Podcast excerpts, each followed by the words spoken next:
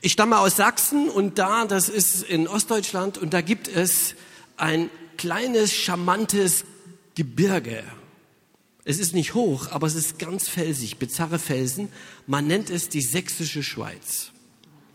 Und als ich Kind war, sind meine Eltern mal mit mir dahin gefahren. Also es liegt gleich bei uns um die Ecke, eine halbe Stunde mit dem Auto. Und da sind wir öfters gewesen und als Kind, kann ich mich noch erinnern, war ich mit meinen Eltern da, wir waren da zum Wandern.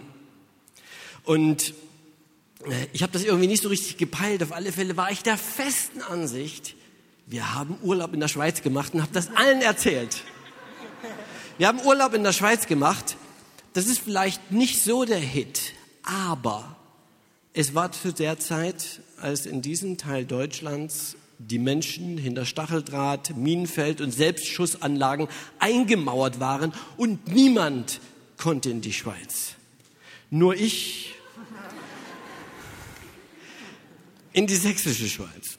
Nun, Jetzt freue ich mich, dass ich richtig in der Schweiz bin. Also ich war schon öfters hier, aber es ist mir eine ganz besondere Freude, dass ich nun sogar, also nicht nur hier auf den Bergen rumkraxeln kann, die ich sehr liebe, äh, sondern dass ich hier predigen kann und äh, auch noch in einer der besten Gemeinden, vielleicht ist es sogar die beste Gemeinde, ja, hier, hier predigen darf und mich freuen darf, dass ich äh, zur Vineyard-Familie äh, gehöre. Ja. Äh, Damaius Bühlmann hat mich, als er mich für den Gottesdienst gebrieft hat, darauf hingewiesen, hat gesagt, Alexander, du musst eins wissen. Ja, in dieser Gemeinde versteht niemand Hochdeutsch, du musst Dialekt sprechen. Nun weiß ich natürlich, dass Marius ein Witzbold ist. Deshalb habe ich ihm gesagt, ähm, kann ich gerne machen. Ähm, ich kann auf Sächsisch predigen. Das klingt ähnlich lustig, wie der Berner Dialekt. Martin, Martin Bühlmann, hat mir mal eine Frage gestellt, sagte, weißt du eigentlich, warum die Schweizer die Sachsen mögen? Ich sag, nö, sag mal. Ganz einfach. Sowohl Schweizer als auch Sachsen können nicht richtig Deutsch. Ja, vielleicht ist das auch etwas übertrieben. Äh, auf jeden Fall ähm, möchte ich es mit Hochdeutsch probieren. Ich denke, darauf können wir uns hier ganz gut äh, verständigen. Und mein Thema, das ich mir herausgesucht habe, ist das Thema Leidenschaft. Man hat ja das Privileg, wenn man also Gastprediger ist und nicht jeden Sonntag dran ist, dass man auch mal so sein Lieblingsthema predigen kann. Und für mich ist das schon ein bisschen so ein Lieblingsthema Leidenschaft aus dem einfachen Grund, weil ich, ich bin so ein bisschen in der Kirche aufgewachsen und äh, weil das für mich ein Ort war, wo ich wahnsinnig viel Langeweile erlebt habe. Also die langweiligsten Momente in meinem Leben habe ich in Kirchen verbracht. Ja. Und als ich mit 17 zum Glauben kam, zum lebendigen Glauben an Jesus, äh, da habe ich so eine Dynamik und so eine äh, Liebe und etwas, so etwas Spannendes erfahren, dass ich gar nicht mehr verstehen konnte, wieso es eigentlich in der Kirche so langweilig ist. Und dann noch was äh, zum Thema Langeweile.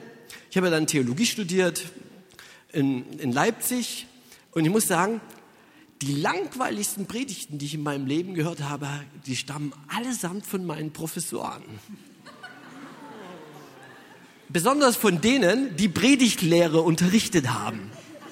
Ich hoffe, ich habe nichts gelernt von denen. Und die Frage, und die Frage ist, warum waren die Predigten eigentlich so langweilig? Also wenn es mir mal gelang, ein bisschen zuzuhören, merkte ich, das ist gar nicht so verkehrt, was sie sagen. Aber warum war es so langweilig? Aus dem einfachen Grund, es war irgendwie theoretisch und nasal vorgetragen, ohne Leidenschaft. Ohne Leidenschaft, ohne Begeisterung. Eigentlich ist das ganze Unternehmen Kirche ein Unternehmen Leidenschaft. Also es begann mit derselben. Der Geburtstag der Kirche, der Gemeinde Jesu ist Pfingsten. Und was Pfingsten geschah, war nicht, dass sie plötzlich eine intelligente Einsicht hatten, aha, jetzt geht's los. Wer macht was? Sondern sie haben eine Erfahrung gemacht und zwar mit Feuer. Feuer ist hier nur eine Symbolik, also Feuer setzt sich auf allen von ihnen, aber das ist natürlich nicht im Natürlichen passiert. Es roch nicht nach versenkten Haaren, sondern Feuer ist ein Symbol wofür? Für Leidenschaft. Für Leidenschaft. Wenn ich meiner lieben Frau feurige, feurige Blicke zuwerfe. Oder ihr eine heiße SMS schreibe. Wir haben das überhaupt in unserer Alltagssprache. Sein Zorn lodert auf. Lodern Zorn. Also, wo es leidenschaftlich wird, hat es etwas mit Feuer zu tun. Und damit begann die Kirche eine Bewegung der Leidenschaft Gottes, der Leidenschaft zum Menschen, der Leidenschaft für das Herz Gottes, für das Reich Gottes. Und wenn man einmal ein ganz spezielles Kapitel liest, ist nicht mein Predigtext, aber ich will das mal als Hausaufgabe. Er macht zwar schon die Markus-Hausaufgabe, finde ich gut, aber ich habe noch eine zweite Hausaufgabe. Äh, lest einmal Epheser 1. Und zwar unter einem ganz bestimmten Aspekt, nämlich unter dem Aspekt Leidenschaft. Es ist unglaublich. Ein ganzes Kapitel eines Briefes, eine Sprache der Begeisterung, der Leidenschaft, der Unmittelbarkeit. Man ist geradezu gepackt davon. Was bewirkt eigentlich Leidenschaft? Ich bin auf drei Dinge gekommen, es gibt noch mehr, aber ich habe ja nur eine halbe Stunde. Erstens, du hältst Dinge für möglich, die du nie für möglich gehalten hättest. Zum Beispiel Albert Einstein. Dass selbst äh, in so etwas Nüchternen wie Naturwissenschaft Begeisterung große Entdeckungen freisetzt. Er sagt, ich habe keine besondere Begabung, ich finde, er stapelt ein bisschen tief, aber er ist ein demütiger Mensch. Ich habe keine besondere Begabung, sondern bin nur leidenschaftlich neugierig. Und diese leidenschaftliche Neugier hat dazu entdeckt, dass, äh, dazu geführt, dass er etwas Geniales entdeckt hat. Nämlich Gott sprach, E gleich M mal C Quadrat. Ja, natürlich, Gott hat das gesprochen, nicht Einstein. Einstein hat es nur herausgefunden.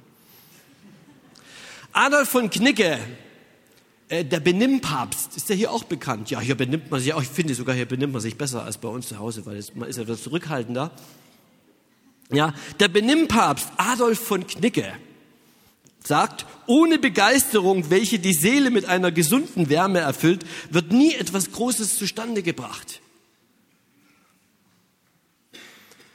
Wenn wir hier in Amerika wären, würde ich jetzt fragen, wer will etwas Großes zustande bringen? Und dann würden alle Hände hochgehen und so.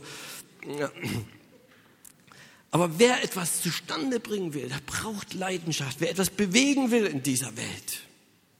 Und wenn es so eine simple Leidenschaft ist, wie die von Thomas Edison, der Erfinder der Glühbirne, das ist überhaupt ein ganz erstaunlicher Kerl, der hat über tausend Versuche gehabt, ehe das Ding vernünftig zum Leuchten gebracht hatte, die Glühbirne. Der hat mit allen möglichen Materialien probiert, bis das endlich mal dauerhaft leuchtete innerlich war er getrieben von einer Leidenschaft, nämlich von einer Vision von erleuchteten Straßen und Plätzen. Das, was uns heute selbstverständlich ist, dass man Bern sogar aus dem All sehen kann, hat eigentlich mit Thomas Edison begonnen und mit seiner Leidenschaft. Zweitens, was bewirkt Leidenschaft? Du vollbringst Dinge, die du sonst nie vollbracht hättest. Weil Leidenschaft führt dazu, dass Menschen sprühen vor Energie, weil sie sich mit Herzen einer Sache verschrieben haben. Du brauchst Leidenschaft, wenn du etwas bewegen willst.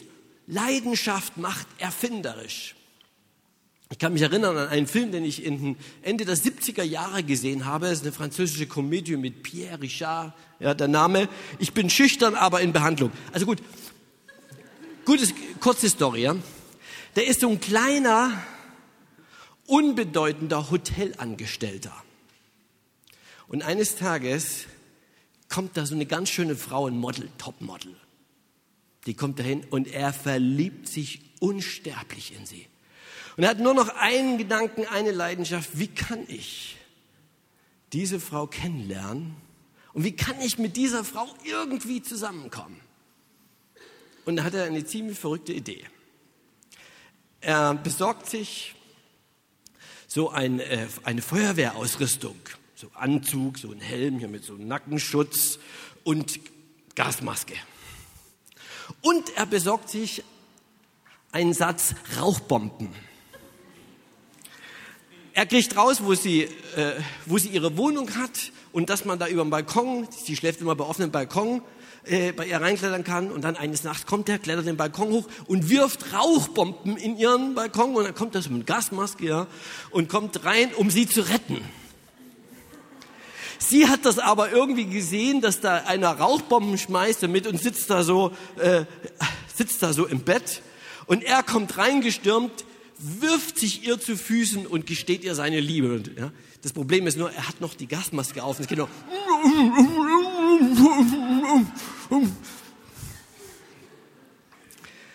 Die Frau ist über diese fantasievolle Aktion so gerührt, dass die beiden tatsächlich zusammenkommen.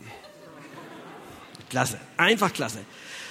Leidenschaft verleiht Kraft, Dinge zu tun, die unmöglich scheinen.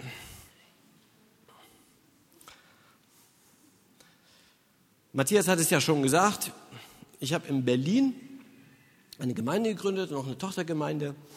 Und zwar, ja, vor 14 Jahren haben wir angefangen, mit einem kleinen Team sind wir nach Berlin-Hellersdorf gegangen.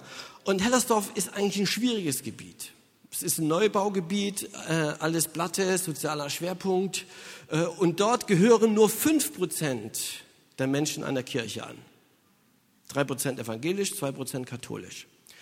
Und das war in, in ja, Ende der 90er Jahre der jugendreichste Stadtbezirk Europas. Und wir hatten den Ruf, einmal von der Kirchenleitung, aber auch innerlich, ja, sollte ich dahin zu gehen, um da eine Gemeinde zu gründen. Und als wir da hingegangen, um dort unter Atheisten zu arbeiten, da sagten uns so Missionsexperten, es gibt ja immer so Experten, sagten so Missionsexperten, ach, das haben schon so viele probiert, das sind viele äh, Gemeindegründungsinitiativen aus dem Westen schon da gewesen und, und äh, fruchtlos wieder abgezogen. Hellersdorf ist der Friedhof der Missionare. Weiß ich noch dieses Wort? Friedhof der Missionare. Wir hatten aber so ein starkes Reden Gottes im Herzen und eine Leidenschaft gerade gerade Menschen, die gar nichts mehr glauben, mit dem Evangelium zu erreichen. Und Gott hat Segen geschenkt und es ist eine ja, ansehnliche Gemeinde daraus geworden. Eine Gemeinde für Leute, die nicht in die Kirche gehen und jetzt zu Jesus Christus gehören. Drittens, was bewirkt Leidenschaft? Du motivierst Menschen zu Dingen, zu denen du sie nie motiviert hättest. Fritz Schwarz, bedeutender Kirchenleitung, hat mal gesagt, nur der Begeisterte begeistert, nur der Bewegte bewegt. Das heißt, Leidenschaft ist ansteckend. Leidenschaftliche Menschen bewirken etwas im Leben anderer. Und wenn ich mich manchmal so frage, wie kam es eigentlich dazu, dass äh, wir in Hellersdorf, in diesem schwierigen Bezirk, eine Gemeinde, die zu 60 Prozent wirklich aus Ex-Atheisten bestand, besteht, wie kommen wir, dass wir die Leute erreicht haben? Mich hat mal ein, ein Journalist gefragt, äh, was, ist, was ist Ihr Trick? Er hat gesagt, es gibt keinen Trick. Es gibt keinen Trick, es gibt nur begeisterte Menschen. Es gibt nur leidenschaftliche Menschen. Menschen, die Gott lieben von Herzen und die Menschen lieben von Herzen und dann funktioniert das schon irgendwie.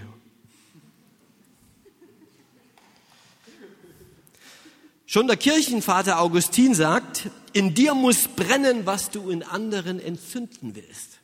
Oh, das ist eines meiner Lieblingszitate. In dir muss brennen, was du in anderen entzünden willst. Und wenn wir schauen, der großartigste Missionar, ich glaube, den es je gab, ist der Apostel Paulus.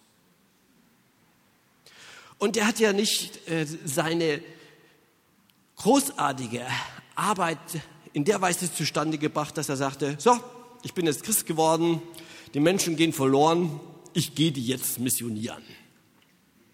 Sondern da war ein Brennen, eine Leidenschaft im Herzen, eine Liebe zu den Menschen, eine Liebe zu Jesus Christus, der für diese Menschen gestorben war.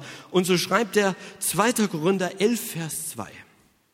Denn ich kämpfe mit leidenschaftlichem Eifer um euch. Leidenschaftlichem Eifer, das war's. Mit einem Eifer, den Gott selbst in mir geweckt hat. Also kein fleischlicher Eifer, kein Eifer, der aus unserem Ich kommt. Ich glaube, das produziert ziemlich viel Schaden. Sondern ein Eifer, der von Gott kommt.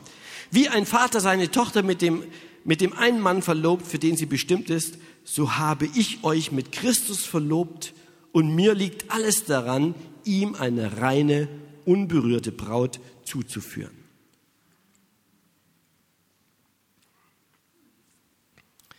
Mein zweiter Punkt, nachdem wir darüber gesprochen haben, was bewirkt Leidenschaft, wie entsteht eigentlich Leidenschaft? Wie entsteht Leidenschaft? Und da ist mein erster Punkt, da zögere ich etwas, weil, ja, ja, ist so ein bisschen schwierig, das in der Kirche zu sagen.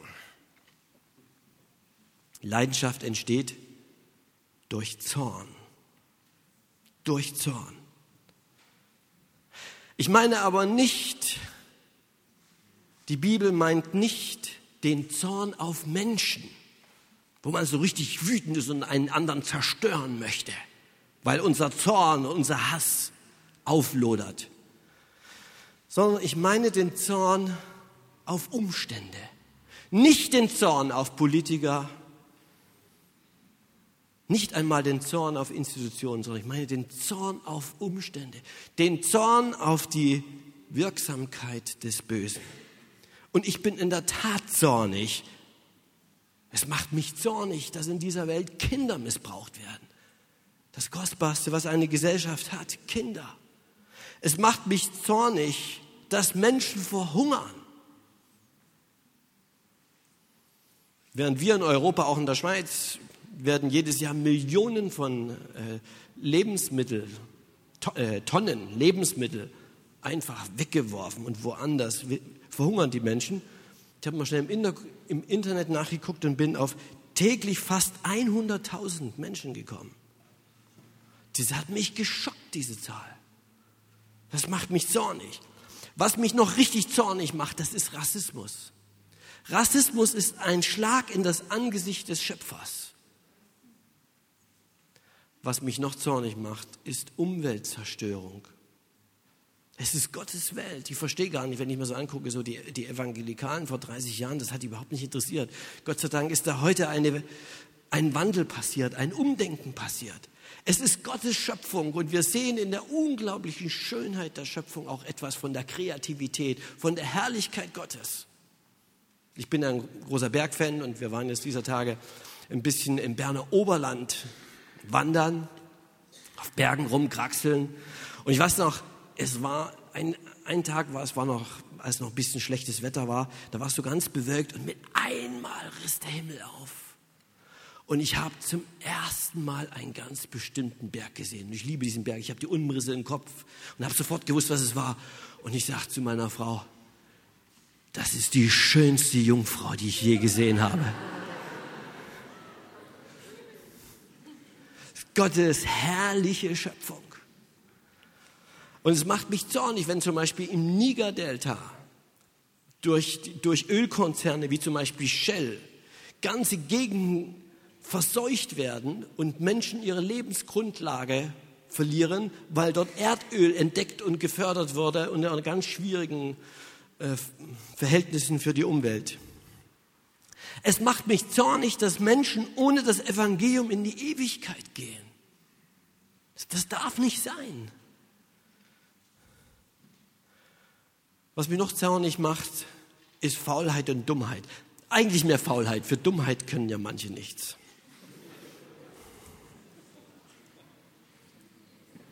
Du hast keine Leidenschaft, ohne dass du zornig bist, ohne Tränen, ohne dass du sagst, genug ist genug, es reicht. Und ich glaube, dass diese Welt diese Art von zornigen Christen braucht. Dass aus dieser heiligen Verzweiflung Gott etwas machen kann. Dass er aus diesem Zorn eine Vision entstehen lässt, die dich ein Leben lang begeistert.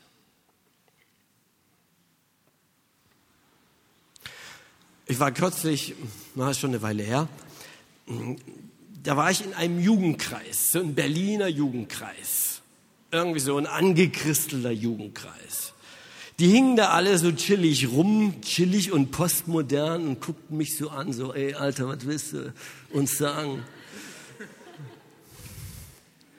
Und da dachte ich, was machen jetzt hier? Wenn ich, wenn ich, wenn ich denen jetzt sage, so Gott liebt euch und so, das ist zwar die Kernbotschaft, aber das geht völlig über die Köpfe weg. Ja, da sagen die, ja, ist schon okay. Ja. Und ich sage, wie kann ich, wie kann ich die jetzt richtig, also, wie kann ich die packen? Und dann habe ich eine rettende Idee gehabt. Ich dachte, vergiss dein Konzept, was du vorbereitet hast. Und ich habe gesprochen über die Not in dieser Welt und wie mich das zornig macht. Ich habe über meinen Zorn gesprochen und sofort hatte ich sie.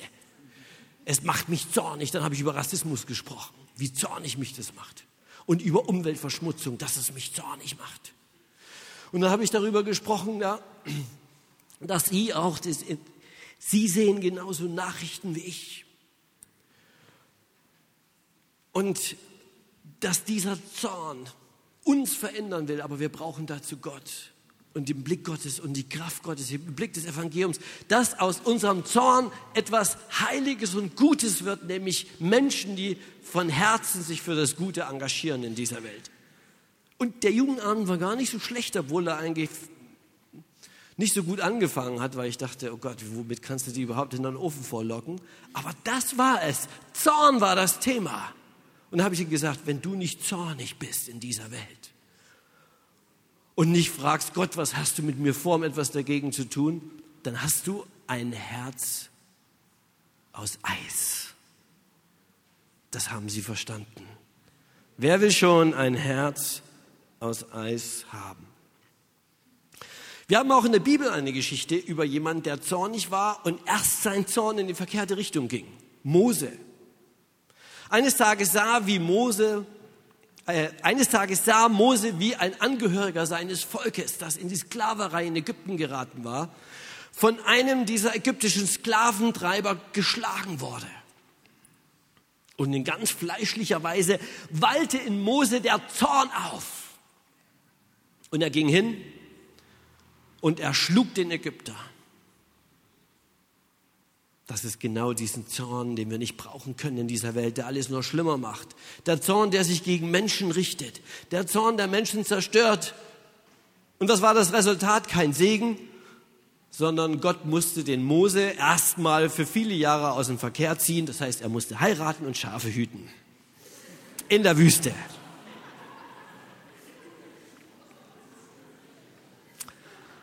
Und da war er nun viele Jahre. Seine Frau und die Schafe. Aber Gott hat ihn nicht vergessen und auf seinem Leben lag eine Berufung. Und eines Tages hat er eine Begegnung mit Gott an diesem, diese berühmte Geschichte an dem brennenden Dornbusch.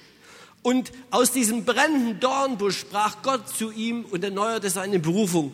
Und interessant ist, was sprach Gott eigentlich? Ich habe das Elend meines Volkes in Ägypten gesehen. Ich habe ihre Schreie gehört und ihr Leiden erkannt. Habe gesehen, also mit anderen Worten, ich habe gesehen, spricht Gott, was du gesehen hast. Nämlich das Klagen des Volkes, die vergewaltigten Frauen, die Kinder, die von Familien weggerissen wurden. Mose, ich habe dein Leid gesehen. Und so hat ihn Gott wieder an seinen alten Zorn und an seinen Schmerz erinnert und hat ihm eine Berufung gegeben, hinzugehen, um sein Volk in die Freiheit zu führen. Und dann war es soweit, dass er hinging zum Pharao und sagte, let my people go. Es gibt da noch so einen, wo Zorn etwas Positives ausgewirkt, hat. Und zwar David. David, der Hirtenjunge, der kleine Bruder, er war beauftragt, seinen großen Brüdern, die auf dem Felde waren, gegen die Philister, die wieder mal das Land mit Unheil überzogen hatten. Und er sollte ihnen was zu essen bringen. Und so ging der kleine David hin, ein Teenager. Und wie er seinen Geschwistern, seinen Brüdern da das Essen bringen will, dann wird er Zeuge dieser täglichen Szene, wie nämlich Goliath, die Kampfmaschine der Philister, der Supersoldat, aus der Reihe heraustritt und das Herr und den Gott Israels verhöhnt.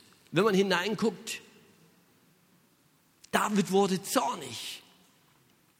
Er wurde so zornig, dass er zum König Saul ging und sagte, ich will gegen diesen Mann kämpfen. Obwohl er noch ein Teenager war und Goliath, ein hochgerüsteter Elitesoldat. Wir wissen, oder vermutlich die meisten von uns, wie die Geschichte ausgegangen ist. Oder Martin Luther King, immer wenn er sah, wie eine weiße Person einen Schwarzen schlug, da hat es ihn verletzt. Und er hat es ihn zornig gemacht.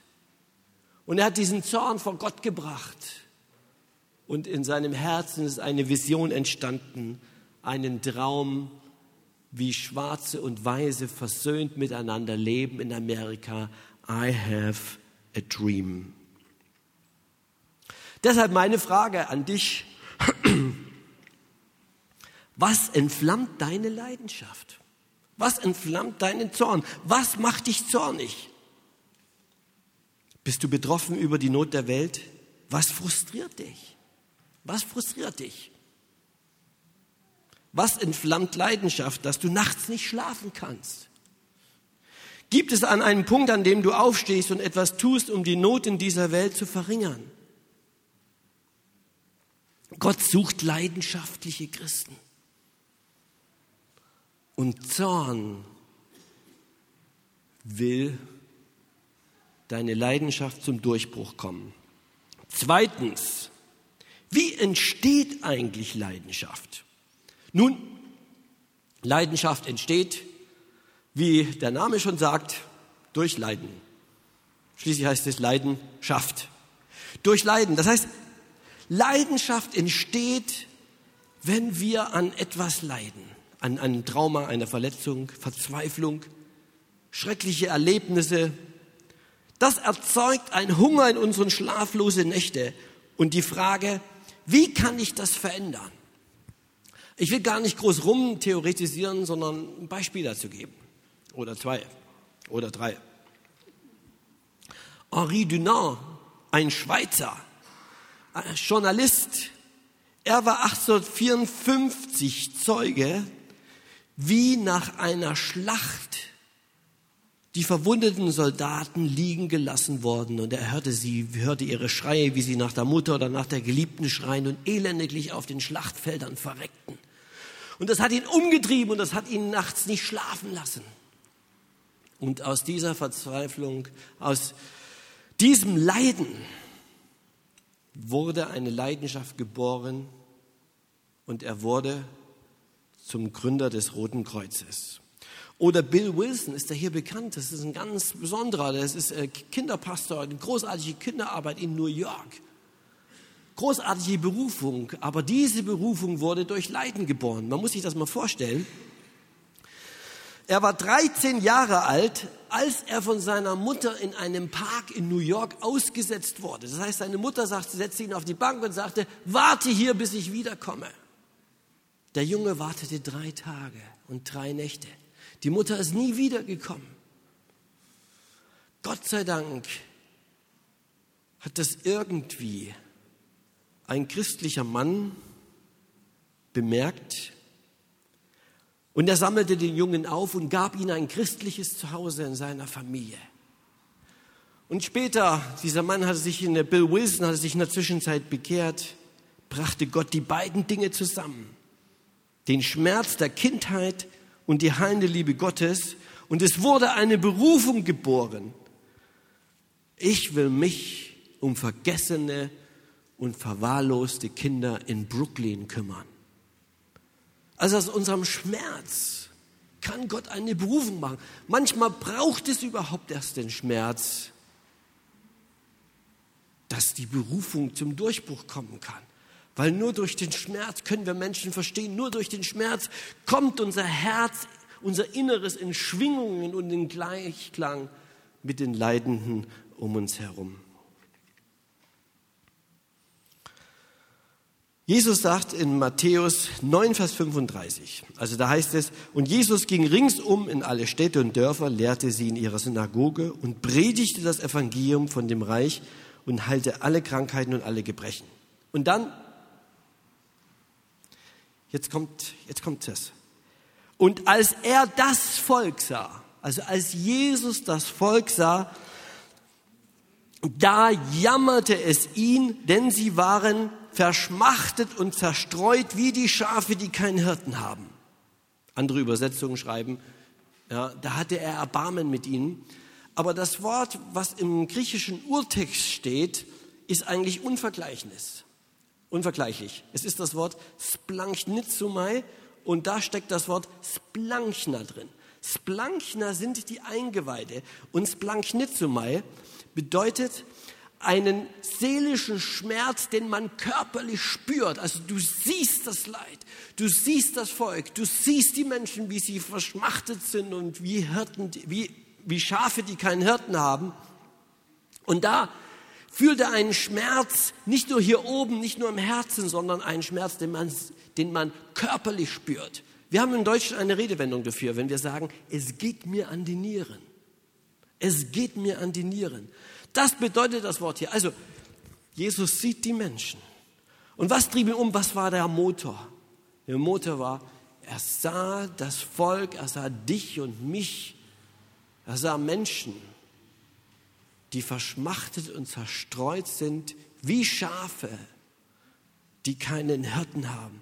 Und es ist diese Leidenschaft zu den Menschen, die ihn aus dem Himmel trieb, dass er kam, gesandt in diese Welt um die zerstörte Beziehung zwischen Gott und Mensch wiederherzustellen. Aber dass es der innere Motor ist, dass Gott uns will und uns leidenschaftlich liebt und diese Liebe gelebt wird, diese Liebe Person geworden ist in Jesus Christus. Jetzt habe ich eigentlich noch einen dritten Punkt, den predige ich aber nicht, weil meine Zeit um ist. Das ist aber auch nicht schlimm, ich komme ja vielleicht auch mal wieder. Ich möchte diese ich möchte diese Predigt schließen, äh, indem wir äh, zwei Gruppen von Menschen dienen und für sie beten. Ich finde es immer ganz wichtig, dass man nach dem Gottesdienst nicht einfach sagt, ja, war schön und nickt, sondern Gott ist in einer besonderen Weise im Gottesdienst gegenwärtig. Ich meine, er ist immer da und er ist durch den Heiligen Geist in unseren Herzen. Aber im Gottesdienst ist nochmal, ah, das ist die verdichtete Atmosphäre und Gott will handeln. Und Jesus ist hier, der Heilige Geist ist über unserer Versammlung und ja, er brütet über dir.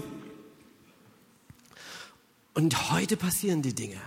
Und ich glaube, ähm, dass Gott etwas tun will an zwei Gruppen von Menschen. Die erste Gruppe sind die Zornigen. Die, die zornig sind, nicht auf Polizisten und nicht auf den Staat oder auf andere Menschen, sondern zornig auf die Umstände und auf das Wirken der Finsternis in dieser Welt. Und wenn du diesen Schmerz, diesen Zorn spürst, dann ist das heute dein Tag. Wir wollen, wir wollen für dich beten. Wir wollen für dich beten, dass Gott aus dem Zorn eine Leidenschaft macht, eine Leidenschaft für sein Reich und für die Menschen. Und ich schlage vor, dass wir so eine Zeit haben, wo vielleicht die, die sich jetzt angesprochen fühlen in ihrem Herzen, ja, also, wo du den Zorn spürst, wo du dich angesprochen gefühlt hast, dass die aufstehen und dann sind andere Menschen um sie herum und dass sie beten und ich schließe das mit dem Gebet ab und dann beten wir für die zweite Gruppe. Ist das okay? Ja? Also, wenn du sagst, dass das Zorn ist irgendwie dein Ding, du bist zornig und ja, dann wollen wir beten dass Gott, dass der Heilige Geist aus diesem Zorn eine Leidenschaft macht für sein Reich. Können wir das dann so machen, dass dann ja erstmal die aufstehen, die das betrifft?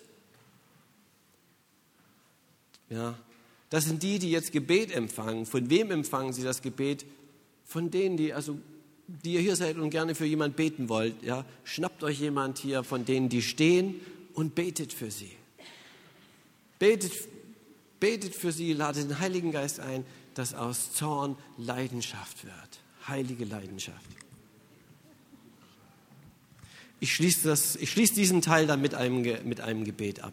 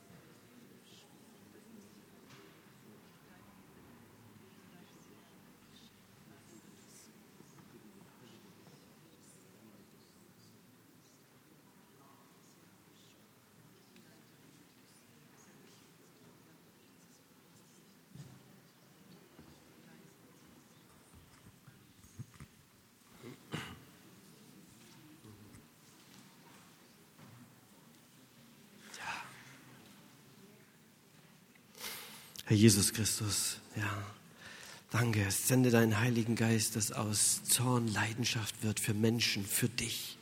Leidenschaft, die etwas verwandelt zum Guten in dieser Welt. Leidenschaft, die gute Früchte bringt. Menschen, die sich zu dir bekehren, Umstände, die sich ändern. Dass das Böse weniger wird. Herr, ich bringe dir die, besonders die Männer in diesem Raum, die es vielleicht noch innerlich verinnerlicht haben, ein bisschen, also äh, softige äh, Männer zu sein. Und ja, ich sage, Herr, nimm ihren Zorn und mach daraus mutige Männer für dich, liebevoll, sensibel, barmherzig, aber kraftvoll. Ja, danke Herr. Tu das an ihnen. Im Namen des Vaters und des Sohnes und des Heiligen Geistes. Amen.